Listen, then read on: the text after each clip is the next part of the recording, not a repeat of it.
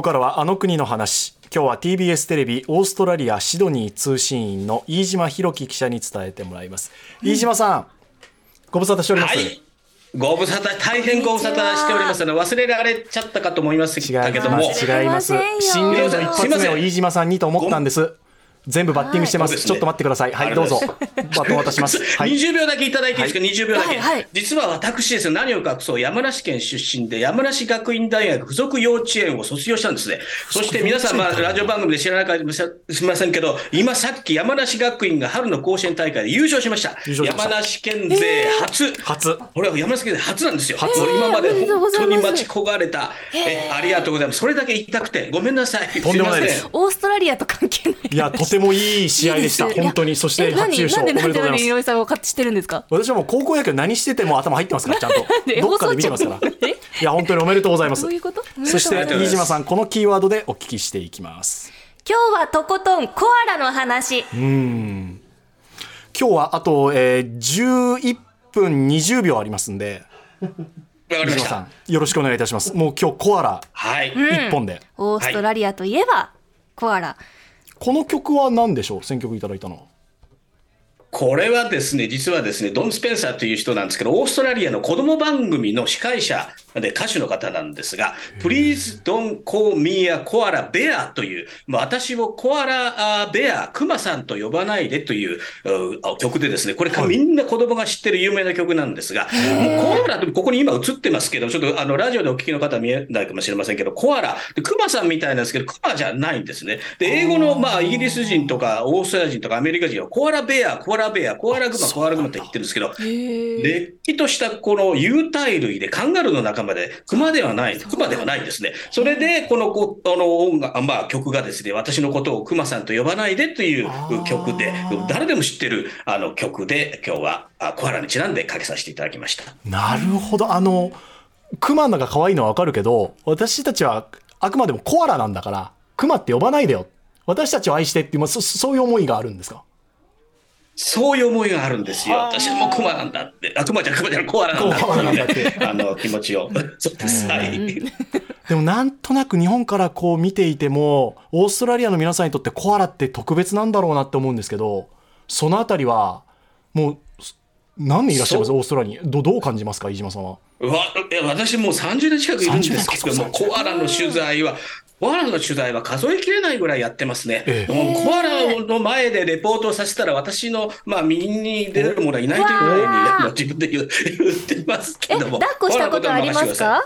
ありますよ。コアラ抱っこしたことありますし、うん、あのね、結構重いんですね。あの結構大きくて、で、この今、後ろに映っている、まあ、あの、ラジオの方ご覧いただけませんけど、これはですね、私、先日ですね、これは N スタでもレポートしましたけれども、はい、シドニーの北700キロのリズモアといういう町にですね、実はサザンクロス大学、まあ、あの日本語に訳しますと南十字星大学、これ公立の大学なんですけども、そのキャンパス内に実はコアラ専門の病院と保護施設があってですね、そこに今、あの、日本の関西大学の学生10人がボランティアをしているということで、早速もうコアラのニュースと聞いたら私どこでも駆けつけますんで、はい、行って取材をして、そこにいるコアラが今映っている子供のコアラなんですね。はい。写真なんですね。私が撮った写真なんです。コアラが2匹写ってますね。そうですね。あの、映ってますけど、このコアラ実はですね、まあ、あの、お母様、お母さんコアラと離れ離れになってしまったコアラ。実は交通事故でですね、お母さんコアラが、まあ、ちょっと大変なことになってしまって、そこから助けられた、まあ、2頭のコアラが、この、まあ、あ施設に保護されているということで、今、コアラのですね、数が激減しているということで、このコアラを助けようという動きが高まっているんです。でもやっぱり絶滅危惧種だし数も少なくなっている。国を挙げて守る。コアラ専用の病院があるってことですね。そういうことなんですね。で、そこでですね、ちょっとあの、コアラのことを皆さんに知ってもらいたいということで、ちょっとアメージングクイズをやってもいいですかありがとうございます。その頃残ってたんだ。はい、ありがとうございます。残るのあれやってないですか、最近。最近やってないですよ。そうなんですよ。最近やってないですね。あの、音が出ないようなので、私が言ってもいいですか？あの、いきますね。はい、あの、コアラのですね、あ、出ますか？出ないですね。時間がないようなのでいきますけども。あ、出ますか？はい。ありがとうございます。出ました。ありがとうございます。本当にお決まりのあのミュージックが出ましたけど、コアラはですね、実はこの、まあ、質問なんですけど、コアラという言葉、コアラという言葉はですね、実は先住民、アボリジニの言葉なんですね。で、コアラで、これ意味があるんですよ。で、この意味とは何ですかというあの質問なんですが、あまりに難しすぎるので、3択でいきたいと思いますね。まず1番、このコアラという意味、水を飲まないという意味、1番ですね。で、2番、爪が鋭い。で、3番、不気味な声を出す。ということ。ですから、1番が水を飲まない、2番が鋭い爪、3番が不気味な声。コアラの意味はこの中の一つあります。どれでしょう、じゃあ私は3でいきます田中さんは？私は1ですね。なぜかというと、爪が鋭かったり、声が不気味って他の動物でもよくある特徴だと思うんですよ。でも水を飲まないってあんまり聞かないから。なるほど。消去法、うん。なるほど。なんで井上さんはさん、声？私はねなんかねあの不気味とかっていうのでコアラじゃないなんかこ声とかじゃなくてねなんかよくある初めて動物に出会った時に人間ってやっぱ不気味って感じるから、それで転換したんじゃないかなと思って3にしました、うんうんうんうん。正解お願いします、正解田中さん、ピンポン。田中さんピンポン。水飲まないはい、このぬいぐるみをあのオーストラリアに来た時に差し上げますからね。あの何そのぬいぐるみ？え売ってるんですか？それゆるキャラみたいなコアラのぬいぐるみ。あの、これはここの、そのコアラ病院で寄付で買えるこのコアラの、かわいい、手作りの、手作りのものですね。かわいいです。ごめんなさい、あのね、画面が見れない方、非常にかわい。い灰色のねクマさんです。うんこれ差し上げます。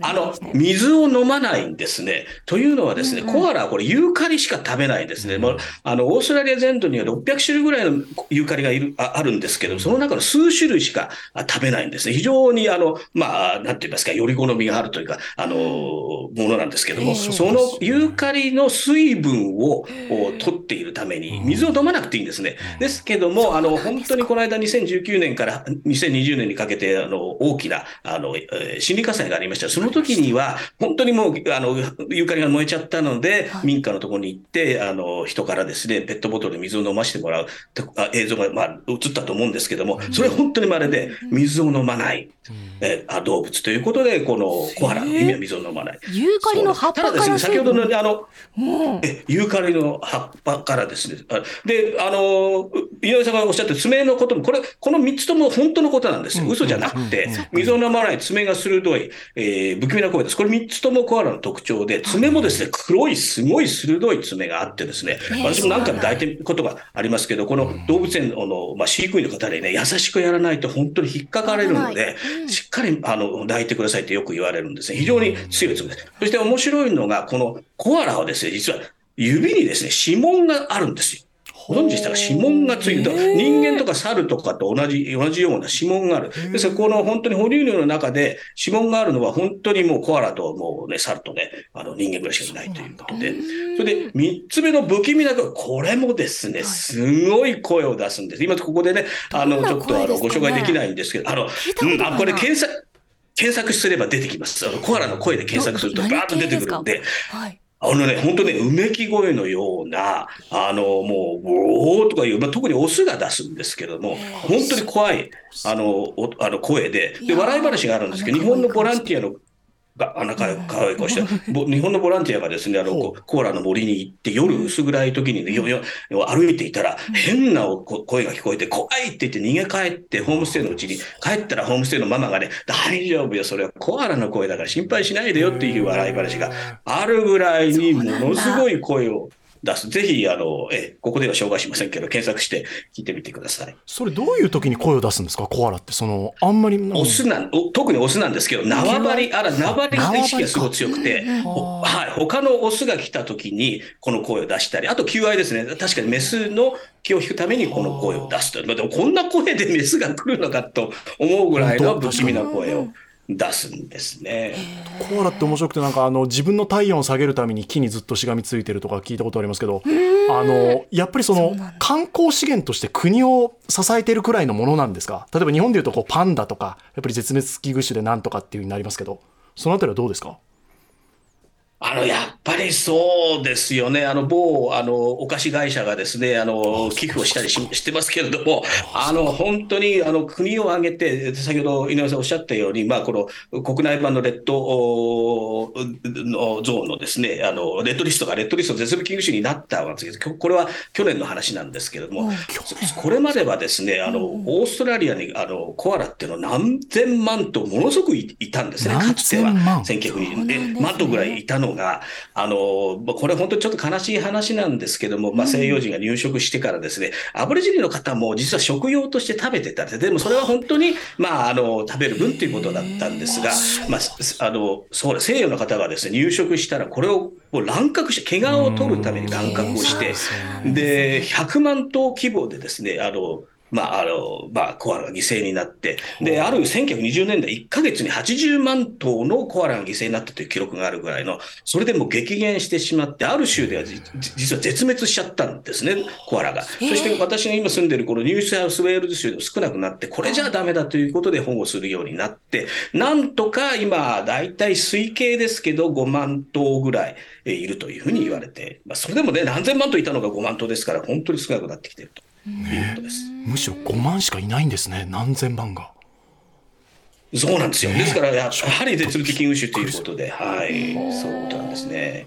そういったこともあって、これからもコーラの取材を続けていかれるということですよね。ですね。これ私のライフワークとして、あの、えコアラをやっていきたいと思ってますけど。やっぱり飯島さんもお話面白くて、今日コアラの話していただきましたけど、次回以降はなんかこういう話あるよっていうのはありますか、オーストラリアで。あのありますよ。まあ、カンガルーの話も非常に面白いですよ。カンガルーボクサー、ボクシングの話とか、非常に面白いですし、ええそうですね。あの、カモノハシなんていう動物も本当に面白い、興味深い、あの、いたり、ええー、あの、タスマニアタイガー、絶滅してしまったタスマニアタイガーとかですね。タスマニアタイガーいろんな動物がね、いたりしますんで、もう動物だったら任せてください。何でも確かに動物シリーズいいですね。なるほど、なるほど、なるほど。ねオーストラリアは本当ユニークな動物多いですからね。本当、はい、ちなみにオーストラリアって今気温どのくらいですか、はい今ですね、20、20まあ夏まあ、夏から秋にあの向かっているんですけど、シドニーでですね、先ほど言ったリズモはですね、もう30度ぐらいあって、本当にもう、こんな格好で、もうまさにこういう感じで暑くなってるんですけども、これからでも秋に向かっていくんで、少し涼しくなっていくという感じですね。これからいい季節ですね。いいなコアラ見に行きたいな。新年度一発目、どうもありがとうございました。飯島さん、またよろしくお願いします。そのリズモのコアラ病院、これ、あの、120人のボランティアで運営されていて、本当にボランティアと寄付でやってますので、ぜひ、あの、また、あの、この番組のですね、ツイッターがなんかでですね、もし、あの、ボランティアで行きたい方、方がいたら、ぜひ、このコアラいただけますから、ぜひお願いいたします、ありがとうございます。本当ですね。今日のあの国の話は TBS テレビシドニー通信員の飯島弘樹記者に伝えてもらいました。飯島さん、ありがとうございました。またお願いします。ありがとうございます。楽しかったです。